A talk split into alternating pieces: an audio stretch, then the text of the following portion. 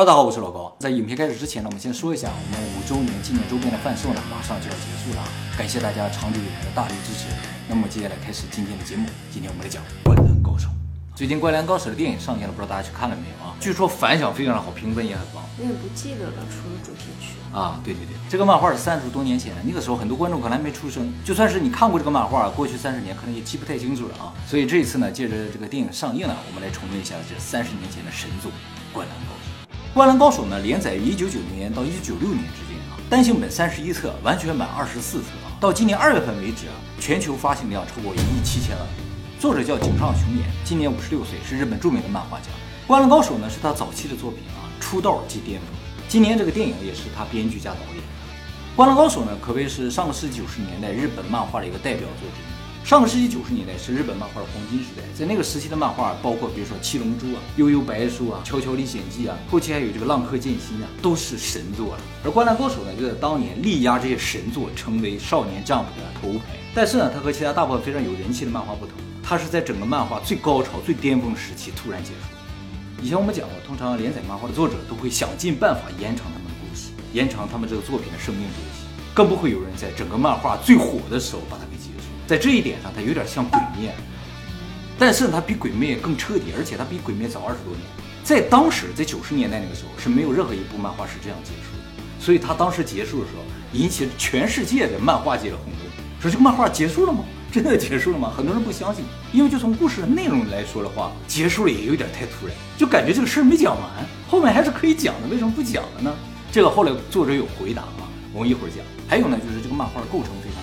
作为一个描写高中篮球联赛的漫画，通常认为啊，应该是描写这个主人公一进高中什么都不会，初识篮球，到高二的时候呢，迅速成长，高三进入人生巅峰，高中毕业结束这样一个结构的话，感觉比较合理。但这个漫画不一样，这个漫画描写的是主人公樱木花道刚一进到高中，春天进去了嘛。然后整个六年的漫画结束，才描写到他高一的夏天。也就是说，这个连载了六年的漫画，实际上只描写了高一上半学期这一点点时间，用六年来描写六个月，可见这个漫画的内容度有多么的集中压缩。也确实啊，看过这个漫画人应该都有过感觉，就是看这个漫画的描写都特别的细致。打比赛的时候，每一次出手，每一个眼神，每一个动作，每一次得分，可能都有非常细致的描写。所以看这个漫画有点时间静止的感觉。也由于作者的描写特别的细致吧，所以整个漫画中总共就描写了八场比赛，而最后一场比赛湘北对山王的比赛呢，光下半场的二十分钟呢就写了四册啊，也就是说整个漫画六分之一的篇幅写了二十分钟的内容，所以这个漫画是越写时间越慢，越静止，描写的内容呢也细致，紧张度越高，就是到最后几毫秒的时间都会发生很多的事情，联想到很多的场景，然后都给你描写出来了啊。好，接下来我们来说一下这个漫画的内容啊。这个漫画的主人公呢叫樱木花道，身高呢一米八九，生日呢是四月一号，是刚刚升入湘北高中的高一新生啊。当时身高是一米八八的，很少见的红头发。初中的时候呢是一个不良少年混混啊，打架很厉害的，据说从来没败过。看上去挺帅的，但是没什么女人缘啊，向无数女生告白都被拒绝了，自己也不知道自己想要什么，想干什么，每天呢就无所事事的这么一个人啊。那么有一天呢，有一个女孩在拒绝他的时候就说：“我已经有喜欢的人了，是高中篮球部的。”樱木花道就很生气，打篮球有什么可好？凭什么他们有人气？所以他就特别痛恨篮球。这个时候，漫画的女主赤木晴子，一个非常漂亮的女孩子呢，就出现在樱木的身后，说：“你喜欢篮球吗？”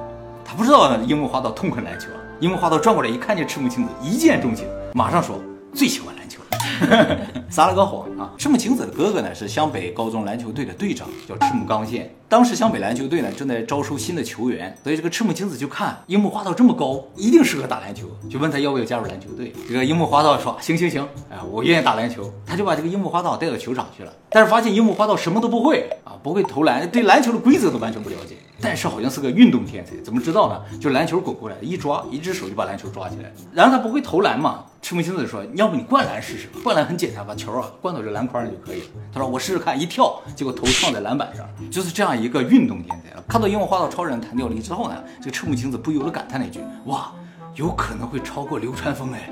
然后这个时候，樱木花道就说：哎，谁是流川枫？啊，就知道了这么一个讨厌的家伙。流川枫呢也是高一新生啊，是篮球天才。超级新星，在初中的时候就特别厉害啊，身高一米八七，比樱木花道矮一公分，出生于一月一号，长得又帅，篮球打得又好，所以一进高中啊就吸引女粉丝无数。赤木晴子也默默的喜欢他。由于赤木晴子喜欢流川枫，所以就樱木花道就特别讨厌流川枫。虽然他当时还不知道流川枫是谁，就知道流川枫讨厌，很讨厌啊，篮球讨厌。当然，樱木花道作为一个不良少年呢，最终留在篮球队刻苦训练篮球啊，也是因为呢他喜欢赤木晴子，他觉得只要打篮球能超过流川枫，应该就可以得到赤木晴子的放心，所以他就坚持下去了。这个漫画的核心故事呢，就是围绕着湘北篮球队的几个球员展开的啊。除了樱木花道和流川枫之外呢，还有高三的队长就是赤木刚宪，赤木晴子的哥哥，是整个湘北篮球队的支柱球员啊，长得有点像猩猩，所以樱木花道就管他叫金刚。宫城良田是湘北篮球队的控球后卫啊，高二的学生，作为篮球选手，身高非常的矮啊，只有一米六八，虽然个子不高，但是速度非常的快啊，是整个神奈川县数一数二的控球后卫。这个湘北篮球队啊，是神奈川县的。他整个大部分的比赛啊，都是在神奈川县的各个高中之间进行的，就是赢的两个球队，就神奈川县的前两名呢，就能到全国联赛里去打比赛。哎，就讲这个过程。那么还有一个球员呢，叫三井寿啊，是一个三分射手，高三，身高一米八四，生日五月二十二日，得分后卫，投篮神准啊。但是在漫画的一开始呢，是一个不良少年，头发长长的。其实他在初中的时候篮球非常厉害啊，曾经获得 MVP 最有价值球员称号啊。他后来呢，也是因为湘北的教练安西教练的这个吸引吧，来到了湘北啊。按照他的实力，他可以去更厉害的高中。结果一进高中吧，膝盖就受伤了，就沉沦为不良少年，一直混迹到高三。他和赤木刚宪是一级的，都是高三的啊。而他和这个一米六八的宫城良田呢，有私人恩怨的，就是宫城良田也觉得自己很厉害，他比三井就小一级嘛。三井就觉得你这个小家伙怎么还敢那么猖狂？他关键是觉得自己不能打篮球，就特别的气愤啊！谁打得好，他就看谁不顺眼，所以两个人就打起来了啊！就是他觉得别人都能很顺畅的打篮球，凭什么我不能打？三井寿是这样的啊！两个人因为打架斗殴受伤的，加上被罚不得继续比赛了，所以湘北一下子就损失两员大将啊，就变得非常的弱了。不过呢，樱木花道和流川枫加入的时候呢，这宫城良田和三井寿呢也回归了，所以组成了一个新的比较强的湘北啊。那么整个队的第六个角色呢，叫木木啊，身高一米七八，生日呢七月十二日，是湘北的最佳第六人。这个人呢没什么特点，戴个眼镜啊，但是是一个很努力、很热爱篮球的人，所以在这个漫画里边也是比较有人气的啊。那么这些人呢，每个人都特点鲜明，都有自己的粉丝群，这也是这个漫画非常成功的一点，就是这个漫画所有刻画的形象，包括对手啊，都有鲜明的特点，每个人呢就会有固定的粉丝群，所以这个漫画的粉丝群是特别庞大的。虽然他们不同时支持同一个人，其实，在九十年代的时候，日本那个时候不太流行篮球的。他们最流行的是棒球和足球，篮球完全没有人气。但是作者呢，偏偏选中了这个没有人气的运动作为题材呢，写成漫画，让无数的日本高中生开始喜欢和热爱篮球。作者自己篮球打得好吗？他应该是非常喜欢篮球，他没有说这个事儿。湘北篮球队的教练呢叫安西教练，看上去有点像肯德基老爷爷似的。那么樱木花道和流川枫加入之后呢，整个漫画就进入了第一场比赛，是一场练习赛，湘北对陵南。这个陵南队在整个漫画里是非常重要的啊，因为陵南队呢有一个非常重要的角色。叫做仙道，这个角色超有人气的啊！对，我喜欢他。对 对对，我觉得看这个漫画大部分人一开始就喜欢他开始。他和流川枫一样啊，都是刚进高中的时候就是超级新星，不过他比流川枫大一届，就是他是超级新星的时候，流川枫还在初中呢。仙道和流川枫最大的一个不同呢，就是流川枫啊不太合群的，是个孤傲的天才那种啊，喜欢单打独斗的啊，而仙道人很好，打球很有仙气，在队中威望也很高。人长得又帅，名字又帅，是吧？人品又好，所以呢，这个漫画中的人气和流川枫不相上下，数一数二。仙道这个姓氏在日本是真的有的，在秋田县，但人数非常的少，可能不超过一千人，是从地名来的姓氏啊。那个村叫仙道村啊，全村都叫仙道。那么我刚才说了，《灌篮高手》所有角色当中，在女性投票的人气排名当中，第一名呢是流川枫，第二名是仙道，第三名是谁呢？第三名是三井寿。就是一个孤傲的天才，一个又帅又好的人，和一个不良少年都非常有人气，可见大家喜欢这个漫画，喜欢的角度是不一样的。那么陵南高中呢，比湘北是厉害不少的啊。去年吧，整个湘北非常弱嘛，宫城、三井都不在，所以呢，陵南曾经压倒性战胜过湘北啊，据说比分差在一百分以上。而且呢，在去年的全国联赛选拔赛当中呢，湘北第一轮就被淘汰，而陵南进入了前四强的啊。所以这场比赛一开始，大家都认为陵南肯定会胜啊，但没想到湘北在新加入的流川枫还有这个樱木花道的加持之下啊，居然和陵南打了个平手。就是赤木刚宪对上陵南里一个中锋，也是长得有点像大猩猩的，叫鱼柱，两个人对上，然后流川枫对上仙道，双方打个平手。而樱木花道这场比赛是他人生中第一场比赛啊，因为不懂规则啊，莫名其妙的各种犯规啊，而且根本上他是不会投篮的啊。但是由于他身高很高，弹跳力很好，所以呢，他可以做两件事情，一个呢就是灌篮。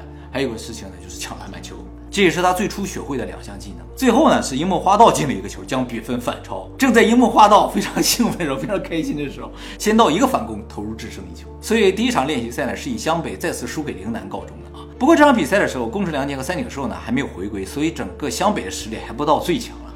好，到这个位置呢，整个漫画的四分之一的内容就结束了，只有一场比赛。接下来呢是全国总决赛的预选赛，只有神奈川县的前两名呢才能进入全国总决赛。在这个预选赛中，湘北第一场遇到的叫三浦台高中。三浦台呢是县前四名的球队啊，实力也很强。而且呢，比赛刚一开始的三浦台也是压倒性优势的啊，主要是因为湘北这一场也没有派出主力选手啊，像流川枫、樱木花道啊、三井寿、宫城良田都没上，就是因为他们直接打架啊，因为宫城良田和三井寿的事情打架，所以安西教练罚他们不允许他们上场啊。那么这场比赛湘北的主力呢，只有赤木刚宪他们，也就是说和去年的阵容是差不多的，所以比赛一开始三浦台就直接碾压了湘北啊。后来安西教练呢，把流川枫、三井寿、宫城良田、樱木花道都派上场了。这个局势立刻逆转，把三浦台打得找不着北，就说明今年这个实力肯定是应该能进入前四强。其实除了赤木刚宪之外啊，剩下四个人三浦台之前都是没见过的，所以直接被今年的这个湘北给震撼了，就是怎么这么厉害这些人啊，从哪冒出来的？那么在这场比赛中，樱木花道第一次学会了罚球啊，但是他不会投篮嘛，所以他发球是这样这样扔的，大家都看呆了，说还有这样扔的。然后有个人说，其实 NBA 选手有一个非常传奇的选手。人也是这么扔的，特别厉害啊！所以不能以投篮的姿势来决定这个人厉不厉害。大家都没见过这个红头发的家伙。从这场比赛之后，几乎每场比赛樱木花道都会学会一个新的技能。作者也通过每一个新的技能，告诉观众一些篮球的规则和一些篮球的技巧，像一个科普一样啊。那么战胜三排之后啊，作者直接跳过了三场比赛，就说湘北呢以势如破竹之势取得了预选赛的四连胜，只要再胜一场就可以进入县四强了。进入四强之后开始循环赛，循环出前两名。而这场决定他们是否能够进入四强的最重要的比赛的对手呢，是襄阳高中啊。襄阳高中是去年的县第二名。襄阳最厉害的选手呢叫藤真健司，是个高三的学生啊。他最大的特点呢是他既是选手也是教练，所以只能当教练。对，所以球队不到危机之时啊，他是不上场的，他在底下指挥。大家也都说，什么时候能把这个教练打上场了，也才能真正看到襄阳高中的实力。哎，他不上场，就是没有拿出真心的要跟你打。如果他要真的觉得遇到对手了，教练就上了。那么这场比赛相比最出彩的球员呢，就是三井寿啊。三井寿在这场比赛突然觉醒，前一场呢状态不是很好的，投篮也不准的。这一场呢是在觉醒的三井寿和樱木花道努力之下呢，湘北战胜了襄阳，进入四强，也进入了雄。啊我们以这个速度讲的话，才能把这六年的内容讲完，不能讲太细致啊。好，进入循环赛之后，第一场呢就遇到了去年的第一名海南大附属高中。海南之前呢，连续十六年都是县第一名，人称王者海南。海南的核心球员呢叫木申一，姓木啊，他们叫木啊，是个高三的学生，队长啊，控球后卫，号称神奈川县第一球员，人称神县帝王木，神奈川县的帝王木。打海没印象吗？这场很重要。打陵南有印象吗？仙道你也有印象是吧？啊，就是因为海南没有帅的球员，木没有那么帅，木感看上去挺成熟的一个球员啊。就连队员的名字什么都记不太清了，是吧？哦，没关系，这一次不就帮大家回想起来了吗？啊，这看电影就不愁了啊。当然，电影演的好像是对山王一场，木应该是在台下的啊。当然，除了木之外，海南每个球员都很优秀啊。这场比赛刚一开始，双方球员表现都很好，特别是樱木花道状态不错的。这个时候，海南教练突然派出了一个三年都没有出场的板凳球员，专门盯守樱木花道啊。这个球员叫宫野啊，身高只有一米六零，体重呢四十二公斤，又瘦又小的这么一个小球员。结果在这个小子的干扰之下，樱木完全失去状态。为什么会这样？就是因为海南的教练发现啊，樱木是一个遇强则强，遇弱则弱的球员。就是有人能激发斗志啊，他就激发很多的潜能。但是如果你找个不怎么厉害的球员看防他的话，他就不知道自己该干什么啊，是这样。所以樱木就突然失效了。当然，湘北最大的危机还不在樱木，而是在不久之后啊，队伍的核心赤木刚宪受伤，樱木花道不在状态，赤木受伤啊，在这危机的时刻，流川枫爆发，一人挑起大梁，上半场呢海南打了个平手。由于湘北队员的出色发挥吧，激发了海南木的斗志，木也突然进化，三分神准，无人可挡。所以下半场双方打得十分焦灼，在最后几秒钟的时候，湘北还落后海南两分。赤木抢到篮板球传给三井，三井一记三分，只要进了就赢。但是很遗憾，出手之后呢，对方球员干扰到这个球了，球偏了没进去。樱木花道高高跃起抢到篮板球，还有三秒钟，樱木花道准备把球传给内线的赤木的时候，一不小心呢，把球传给了对方一个长得和赤木很像的球员，叫高沙一马。双方球员当时都愣住了，你怎么把球传给他了？湘北因为最后樱木花道的传球失误呢，输掉了比赛啊，比分锁定在了八十八比九十。这也是进入预选赛后湘北第一场输掉的比赛啊。但是这是循环赛，输一场还没有关系了，不是淘汰赛。比赛后呢，樱木十分懊悔，所以一蹶不振啊。刘禅峰就跑过来说：“你不要把自己看得太高，不是因为你输掉的。”樱木为了表达自己反省的决心，把自己剃成了寸头。哦，这个地方有印象。对对对，后半程啊，樱木都是用短头发的。他原先那个叫飞机头，在日本以前还有英国曾经非常流行猫王的头型。从这个举动也可以看出啊，当初为了赤木晴子来打篮球的樱木花道，已经渐渐的开始爱上篮球了。他已经开始关心比赛的输赢。那么到这为止呢，整个漫画就过了一半了。那为了提高樱木的水平，让这个队友没有短板，赤木呢开始训练樱木花道啊。他不会投篮，所以赤木就教给他说，投篮啊其实很简单，就是右手投，左手轻轻扶着就可以。所以你就记住，左手轻轻扶着投，扶着投就可以。这个樱木花道就记住了，扶着投，扶着投啊，就这么练啊。那么在这个投篮练习过程中呢，这个漫画就描写了整个八场比赛中唯一一场和湘北没有关系的比赛，是海南对陵南，就是神奈川县第一球员木对上仙道的比赛。这两个人都号称神奈川最厉害的球员啊，大家也想知道这两个人谁更厉害一点，所以作者专门写了这一篇啊，就海南对陵南，其实就是一个仙道篇。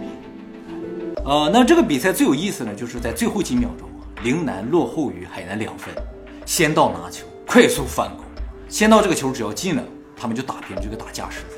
但是仙道呢，没想进这个球，他不是没想进这个球，就是他快速反击，已经没有人能追上他了，他投进就完了。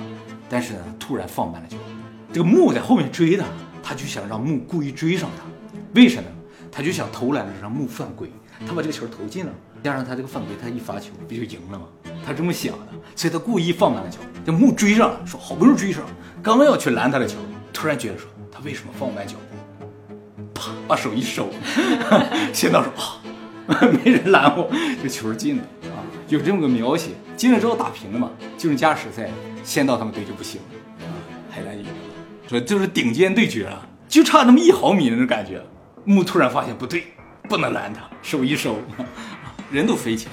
战胜了陵南之后，海南就确保了县第一名的位置，直接晋级了全国总决赛。那么樱木花道练完头球之后，下场比赛就是陵南对湘北了。这场比赛谁赢了，谁就是第二名，就能进入全国总决赛。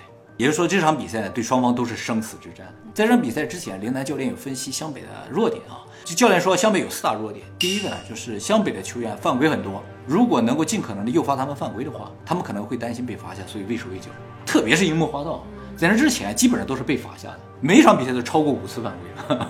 湘北第二弱点呢，就是板凳球员不足，就一个替补，还是比较平庸的木木啊，只要罚下一个就没人可换了。第三个弱点呢，也是陵南教练特别强调，湘北这六个人里边有一个路人球员，就是业余选手，就是樱木花道。他不懂篮球呢，有个素人啊。我们队都是专业的，他们有一个素人还在场上。他们为什么没有球员呀？就是不愿意加入他们，他们队太弱了，厉害的球员都不到他们那儿去。去他们队里比较厉害那几个，都是因为安西教练去的。安西教练以前非常有名，而且最最关键的是，樱木他不会投篮。五个人里边有一个投篮铁定不进的，那不挺好吗？是吧？第四大弱点呢，就是这场比赛之前，安西教练呢突然病倒了，所以这场比赛呢不会有教练指导，所以陵南觉得他们是有很大胜算的。结果呢，正如陵南教练分析啊，湘北确实问题大爆发，但是没想到在这场比赛有一个人爆发了，是他们之前完全分析没分析到的啊，就是这个板凳球员木木。木木虽然没什么特点，但是他这三年来都在刻苦训练篮球，所以发挥非常的稳定。在危难时刻呢，其他球员受到心理影响，各种影响都不行了，就他向来很稳定了，一点问题都没有。在危难时刻拯救了湘北嘛，也就是这场比赛，木收割了大量的粉丝，而且还有一个对方判断失误，就是第三个弱点，樱木。樱木虽然是个路人，什么都不懂啊，但是就因为他什么都不懂啊，所以他的跑位是不可测的，直接打乱了陵南教练的各种安排。就是他总出现在教练的意想不到的地方。最后呢，是樱木花道的一个空中接力灌篮的比分锁定击败了陵南，湘北晋级了全国总决赛啊。到此为止呢，整个漫画的百分之七十就结束了。我讲这个速度还可以吗？剩下百分之三十就是全国总决赛的部分。事实上，动画片到这个地方就结束了。动画片没有演全国总决赛的部分，漫画呢还演了后面的啊？没有演吗？没有。动画到这就结束了。在进入全国总决赛之前呢，会有一周的调整时间。在这一周呢，安西教练对樱木花道的投篮进行了魔鬼式训练，呃，让他一周投两万个球。这个樱木花道就开始狂投啊。关于这一周两万个球，据说是有可能实现的。如果每天十二小时投篮，每分钟投四个，这样一周就是两万。但是说啊，球员如果按照这个节奏投篮的话，基本上这个人就废了。说明樱木花道啊还是不是一般人啊。好，接下来我们要讲全国总决赛啊。一周后，全国总决赛开始啊。全国总决赛呢是淘汰制的啊，输掉就回家了。当湘北球员看到对阵表的时候，全都吓坏了。他们第一场对阵呢是大阪的叫丰裕高中。丰裕高中虽然很厉害啊，但是真正吓坏他们的不是这个丰裕高中，而是即使他们战胜了丰裕高中，他们的下一场将要面对的是全国最强山王工业高中。这个山王高中啊，所有球员都是光头的，超级厉害啊，每个球员都是战神一样的那种。那么在战胜了丰裕高中之后啊，丰裕高中我们就跳过了啊。直接进入最后了。战胜了丰裕高中之后呢，这个安西教练就拿出一盘录像带啊，给所有湘北的球员看了。什么东西呢？就是山王高中球员打球的录像。九十年代的时候，你说网络还不发达的，几乎没有，算是没有网络吧。要想了解对方的选手啊，要么到现场去看比赛，要么看录像带。在看这个录像带之前啊，所有球员是没有见过山王高中球员打球的，而且教练呢是故意不让他们看的，不让他们去接触的，怕他们看了之后啊就失去信心。果然，在给他们看完录像之后啊，所有人都惊呆了，就说不出话来了。有一些人就说啊，我出去吹吹风，就是一群超人组成的队伍。而另一方面呢，山王也看了湘北的比赛啊，表情也十分凝重。就是说，山王这些人不是那些目空一切的人，他们也重视每一个对手，他们也觉得湘北非常难对付。毕竟今年的湘北和往年是不一样的。山王队里边有个天才球员，也是他们的核心啊，叫泽北。这个人啊，相当于流川枫和仙道的一个升级版。年龄呢比流川枫大一届，和仙道是一届。山王队里边还有一个中锋，就相当于赤木刚宪的一个升级版。樱木花道管赤木刚宪叫做大猩猩，叫金刚嘛，他管那个人叫完全金刚，超级金刚啊。那个人叫和田，和田兄弟二人，哥哥呢是特别厉害的，弟弟呢虽然打球没有那么厉害，但也在队伍里面啊，个子比哥哥还要大啊，像个巨人一样。那么湘北和山王之战是整个漫画的最后一场比赛啊，这场比赛的内容占据了整个漫画的百分之二十，也是五分之一。而这五分之一内容，百分之八十是在描写下半场。之前湘北和各个队的比赛，实际上都不是很顺利啊，都是被逼入绝境之后呢，某一个球员突然爆发，靠一人之力带动全队获胜这种感觉。那么和山王的比赛中，谁爆发了呢？其实所有球员加上教练爆发造成的。那么安西教练通宵研究了山王的大量的比赛录像之后啊，得出一个结论，就是湘北是有机会战胜山王，但是呢，需要出奇招。安西教练的策略，简单来说就是说，作为队伍的核心，赤木刚宪和流川枫一定被对方盯死，完全没有发挥的机会。所以这场比赛只能靠三个人，就是樱木花道、宫城良田和三井寿。特别是樱木花道，因为对方一定不会那么重视樱木花道。但是三井寿一般下半场就没有体力啊？对对对，三井寿啊，他是一个状态型选手，状态好了没有体力也能进，状态不好的话就是怎么都不进。不过山王说了，他一旦明年状态好怎么办？对不对？所以他们都考虑到了，就是那么一些谨慎的球员。结果在对阵山王的比赛当中啊，山井寿超常发挥，状态奇好无比，就是体力有点跟不上，但是怎么投都进。所以一上来吧，这三个人的超常发挥啊，就让山王镇住了。本来这场比赛一开始的时候啊，整个全场人都是给山王加油的，因为没有人相信湘北能战胜山王。山王是不败的王者，和第二名全国的第二名都是差好几个等级的，你知道？那么由于湘北上来的超常发挥哦，所以观众席稍微变了安静了一些。看到这个形势不对呢，山王的教练马上派上了和田的弟弟，就是那个巨人看守樱木。他比樱木大很多，一下就把樱木撞飞了。结果怎知樱木啊，不仅是爆发力好，力量也不输给这个大块头。毕竟打架从来没输过的男人嘛。所以实际上和田这个弟弟啊是没有能够成功限制住樱木。比赛上半场呢，在樱木、三井和宫城的出色发挥之下，湘北居然以三十六比三十四领先两分结束了上半场。这是出乎所有人意料的。于是，在下半场，山王拿出了看家本领，开始反击。山王的看家本领叫区域压迫 （zone press），就是打篮球啊。一般为了保持体力的话，都是人盯人呐，就是一个人看一个人。而区域压迫呢，不是，就是谁拿球，周围所有人都压迫到他身上。这个战术非常好用，但是呢，要消耗大量的体力啊。不是一般球队可以实施的。山王的看家本领就是这个。那么就通过区域压迫，山王立刻扭转了形势啊，开始压制湘北。当年在海南鼎盛时期啊，也是输在了山王的一个区域压迫之下。所以山王一开始区域压迫之后，坐在底下的海南球员纷纷表示：完了，湘北没机会了。而且不仅仅是区域压迫了，山王的天才球员泽北爆发，直接把湘北打得找不着北。泽北把湘北打得找不着北，你想想。而另一方面，正如安西教练所预料的啊，这流川枫和赤木刚宪被对方的泽北和和田呢完全压制，什么都做不了。根本上和田呢就是要比赤木要厉害一些。在这个地方，漫画有说明为什么和田这么厉害，是因为啊和田刚一进高中的时候其实是个小个子，但是在整个高中三年啊，越长越高，长成了一个中锋。呃，原先是打后卫的，由于他个子不断上涨，所以他打的位置在不断的变换。到他高三的时候，他什么位置都打过，全能型球员啊，打什么位置都可以。虽然个子很高啊，但赤木刚宪就一直是打中锋。那么在屈亚破和泽北的发挥之下呢，山王不仅反超，还拉开了二十分以上的差距。通常被山王拉开二十分以上的差距，就是不可能逆转的了，就相当于宣告了对方的死刑。所以这个时候啊，湘北的所有球员情绪都陷入最低谷，觉得自己已经没希望了啊。场下的观众也觉得湘北可能没希望了。这个时候呢，安西教练呢把樱木给换下来了，樱木就很生气，比赛还没结束，怎么就把我换来了呢？樱木以为教练也觉得比赛没希望了，岂不知这才是樱木真正使命的开始。安西教练给樱木解释说：“你看啊，我们投篮不进，对方抢到篮板球，打我们一个反攻得两分。如果我们这个抢到篮板球的话，我们再投进了，我们就得两分。也就是说，篮板球决定了四分，得篮板球者得天下，而你就是那个抢篮板球的人。”安西教练实际上是把所有的希望寄予在樱木身上。理解了安西教练的意图之后呢，樱木突然觉醒，再次被派上场之后呢，注意力全部在抢篮板球上，结果呢，就没有人能抢过他。不管你多高，反正他跳的总比你高。当然，光靠樱木的这个觉醒是不够的。后来赤木也觉醒了。赤木觉醒啊，是因为鱼柱觉醒。赤木一开始觉得啊，我被防了，什么都干不了，已经没有希望了。这个时候呢，已经退役的鱼柱就是陵南那个大个子来了之后呢，他已经成为了一个寿司的职人。他家是做寿司店的，他穿着寿司的衣服来了，跟赤木说了一番话，就说他刚一进高中开始打篮球的时候，就是只是长得高，什么都不会，被很多人嘲笑。后来他就拼命的练习。他发现啊，他怎么练也不如赤木那么厉害。赤木是他一个非常崇拜的球员，他觉得我没有天赋啊，我这不适合打篮球。但后来教练告诉他说，不是说你打得好，我们队才能赢。你有一个叫仙道的队友，你可以仰仗于他。你呀是想把自己练得很厉害，没有错，但是跟我们队的输赢没有关系。重要的是让我们球队获胜。他突然明白了，说哦，原来我是球队的一份子，我并不是要把我自己练成超人，超过所有人，我们队才能赢。他就把这番话告诉了赤木，赤木听到了之后也突然觉醒了，说：“啊，我一直觉得我是队伍的核心，只有我发挥，我们才能赢，我们才有机会反败为胜。其实不是这样的，我应该更多相信我的队友。”觉醒之后的赤木呢，就不再关心自己是否能发挥的问题，开始把球传给三井啊，传给其他人。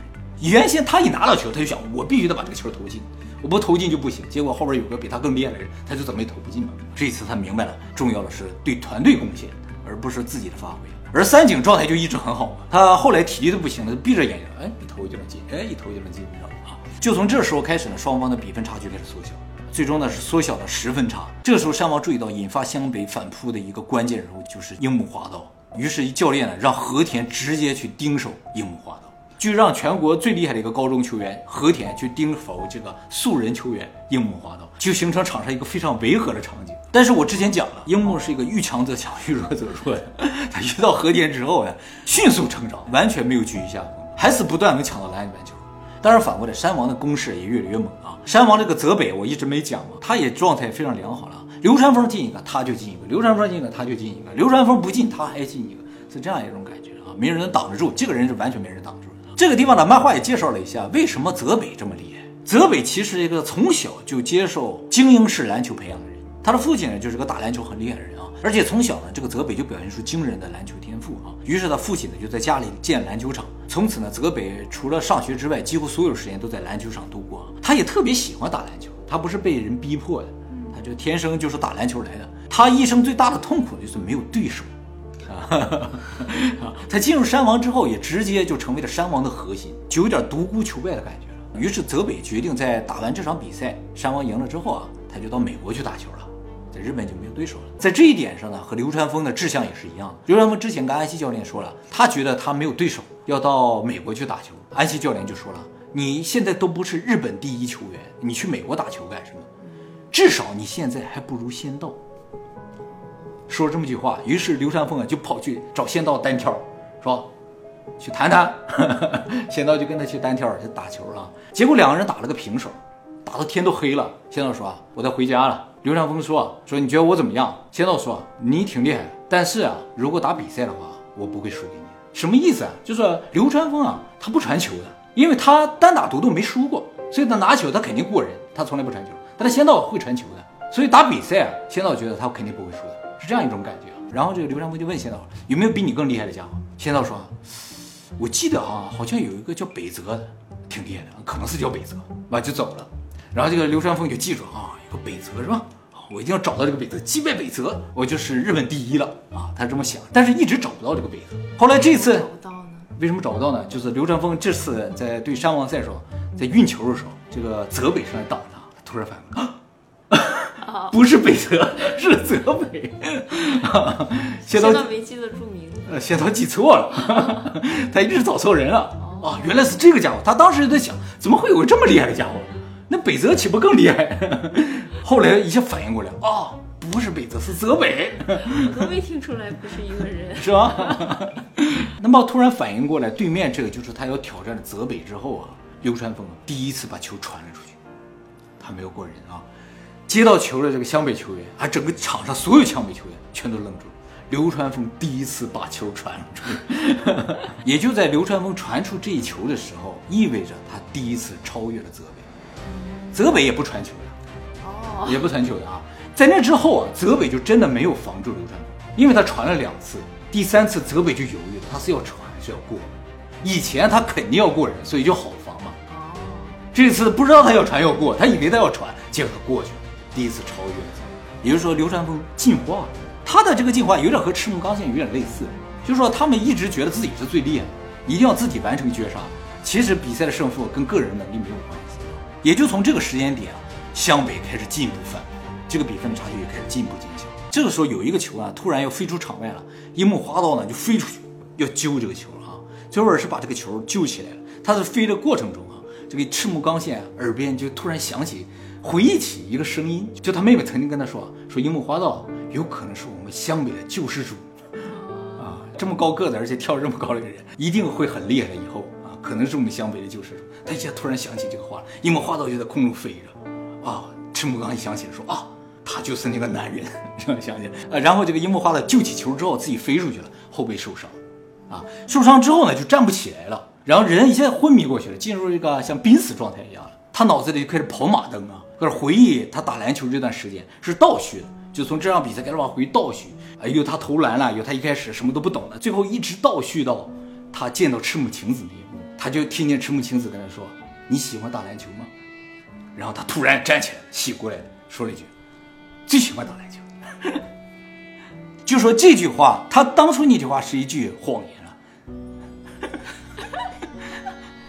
啊，还是以前的漫画好看。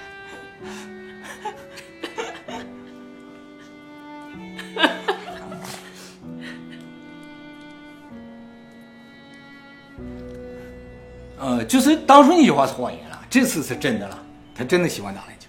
那么接下来樱木花道不顾教练和队友的阻拦了，就再次返回到场上啊，然后全场就站起来为樱木花道欢呼啊，说啊这个红头发的家伙又回来了，就是全场所有人都看出来，就这个家伙的努力。这个时候比赛呢，距离结束还有两分钟啊，双方比分的差距呢只有五分，六十九比七十四。然后双方各进球之后呢，山王进攻的球呢被樱木拦了下来啊，传到了宫城手里。宫城呢快速运球传给了三井，三井三分出手，对方拦截犯规，这三分球还进了，追罚一球，接下就得了四分，比分差距缩小到一分，七十五比七十六，湘北只落后一分。这时候呢，距离比赛结束还有四十七秒，然后是山王进攻，山王的和田上篮被赤木拦截，球落入到泽北手中，泽北上篮又被樱木花道拦截，球弹飞之后呢，落到流川枫手里，流川枫上篮呢又被和田拦截，拦截的球飞出去呢，飞到了樱木花道手里。樱木拿着球呢，看着流川枫，然后居然把球传给流川枫。这是樱木花道第一次把球传给流川枫。他最讨厌流川枫，他以前不传流川枫，流川枫也不传他。在这一刻呢，樱木花道摒弃前嫌啊，把球传给了他最讨厌流川枫。流川枫呢，灌篮得分，让湘北呢在这一刻呢比分反超，距离比赛结束呢还有二十二秒。这个时候呢，全场沸腾啊！正当大家以为湘北要赢了的时候呢，泽北一个仙人指路啊，绕过所有的防守，啪一个完美的头球，球应声入网。山王再次把比分反超回来，比分呢是七十八比七十七。这时候距离比赛结束只有九秒钟，就是泽北啊上来是没人拦得住的，到最后都是这样的。正当所有人认为湘北完了的时候，就看一个红头发的家伙迅速跑向前场，就像当年的仙道一样，就是仙道最后一击球反击湘北的时候，就仙道一个人跑到前面去了，就看樱木一个人跑到前面去了，然后大喊：“金刚，把球传给我！”这个赤木一看见他刚要传球，这个山王的这个和田弟弟，哇，一个巨人上来拦截，传球路线被封堵了。这时候他看见了流川枫，流川枫传过来，把球一下传给流川枫。流川枫拿到球之后说：“看我怎么绝杀山王。”他就带球往前运球，一下跳起来了。对方泽北和和田两人上来拦截，完全没有投篮的机会。这时候他余光一下看到旁边的樱木花道了，樱木花道一个人站在那原地，手这么举着，左手轻轻扶着就可以，说了这么一句话。然后流川枫把球传给他，他拿球，嗖，一投，就这么一句话，一投，又说了一遍，左手轻轻扶着球，一投，球，啪，零秒，比赛结束啊！湘北最终七十九比七十八战胜了山王，是这样的吗？是这样。这就是整个漫画的最后一球啊！就是居然是最不擅长投篮的樱木呢，用他最不擅长的姿势，左手轻轻扶着球，他投两万次啊，所以这个动作他是记得，这样投进去的啊。不是灌篮进去，虽然这个漫画叫《灌篮高手》啊，而且这个球呢是流川枫传给他的，也就是说，这个漫画的所有的不可能，之前认为不可能的情况，都在最后一刻出现了，铸造了湘北的神话。接下来，这个漫画就突然进入了旁白了，就说湘北和山王的一战中，虽然最终取胜，但是用尽了全力啊，在这之后和爱河学院的比赛中呢，被碾压淘汰，啊，湘北的全国之旅到此结束啊，就是说他战胜去年的王者，在第二轮战胜王者，哦，结果。下一轮就完全没有体力了，然后就被人碾压了啊！是这样的，对对对，这不是决赛，这不是决赛，这是第二轮。哦，那个对阵表都画好了，所以就别人就问说后边的比赛怎么没写啊？一会儿我告诉你为什么没写啊。下一个镜头呢，就是樱木花道独自坐在海边的沙滩上啊，看着赤木晴子给他写的信。湘北是不存在的事实上，它是影射湘南阳光沙滩的啊。樱木花道呢就在这个沙滩上读这个信，信上说：“樱木君，你还好吗？”康复训练还顺利吗？樱木因为后背受伤嘛，他就一直在做康复训练啊。赤木晴子说：“我现在呢已经是湘北的经理了啊，原先那个经理人叫才子啊。我的哥哥赤木呢，因为要升学，所以隐退了。木木呢也隐退了，就他们都高三了，就毕业了就隐退了。三井寿呢将会在冬季赛结束之后呢隐退。宫城良田呢成为了下任队长。哎，以后呢我每个月都会给你写信了，这是球队经理的工作。对了，流川枫呢很快就要从国家队回来了。”啊，这时候给了个镜头，就刘流川枫，他不坐在沙滩上嘛？流川枫在沙滩上跑步，跑到这樱木花道前面之后呢，把衣服扒开，写“假扮 日本”，把衣服合上，继续跑。但实际上不存在，他是想象的，就很生气，你知道吗？希望你早点好起来。我们的球队呢，都在等着你回来。你最喜欢篮球，也在等着你。信就结束了。樱木站起来之后呢，就转过身去往医院的方向走。突然转过身说了一句：“我就是个天才。”啊，这个漫画就结束。当时这个漫画就这样结束之后呢，就整个日本就震撼了啊，漫画界就震撼了啊，说这就结束了？为什么结束这么突然呢？后边有那么多比赛没写呢？关于这个问题呢，在两千年的时候，日本 NHK 呢有采访井上雄彦，说这个漫画为什么突然结束？为什么后来不写了？作者给出的回答是这样的，就是他在写全国赛的时候就已经决定了要把这场比赛作为最后一场比赛了，因为他本人认为他已经无法写出比这场比赛更精彩的比赛。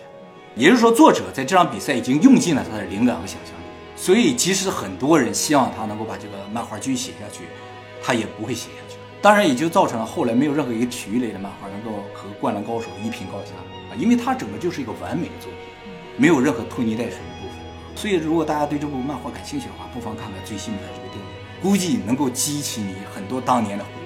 那么这个漫画之所以可以在一个篮球并不盛行的国家得到极大成功，分析有几点原因。第一个呢，就是这个漫画中各个人物形象啊都有一些心理上的困扰，而这些困扰呢是普遍存在在日本高中生内心深处的。比如说樱木花道就代表了那种完全没有发现自己有什么潜能和才能的年轻人，他们以为自己什么都不会，什么都不知道，对什么也都不感兴趣，但岂不是体内蕴藏着巨大的能量啊？需要的就是一个机会和坚持下去的勇气，而和樱木花道相反的代表的就是流川枫啊，就是作为一个天才的这么一种痛苦，要付出难以想象的代价。虽然大家都觉得天才是一件好事情，但其实只有天才知道他们有多么痛苦。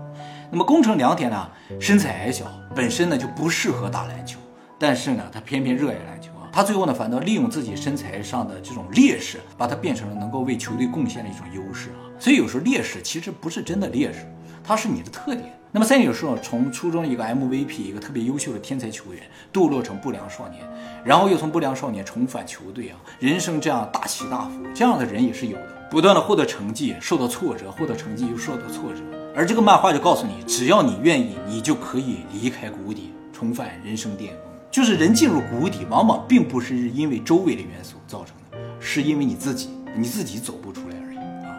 人都会进入谷底的人生当中，都会有些不顺和挫折啊，只是你怎么对待它的问题啊。等吧就是这些各种各样特点鲜明的角色呢，影射到了所有年轻人的心里，让他们产生了共鸣，所以都很热爱这种漫画，对年轻人特别有感染力是不是啊？非常完美啊！好，最后再说一下，我们五周年纪念周边的贩售马上就要结束了，想要购买的观众千万不要错过。我们下期再见了，拜拜。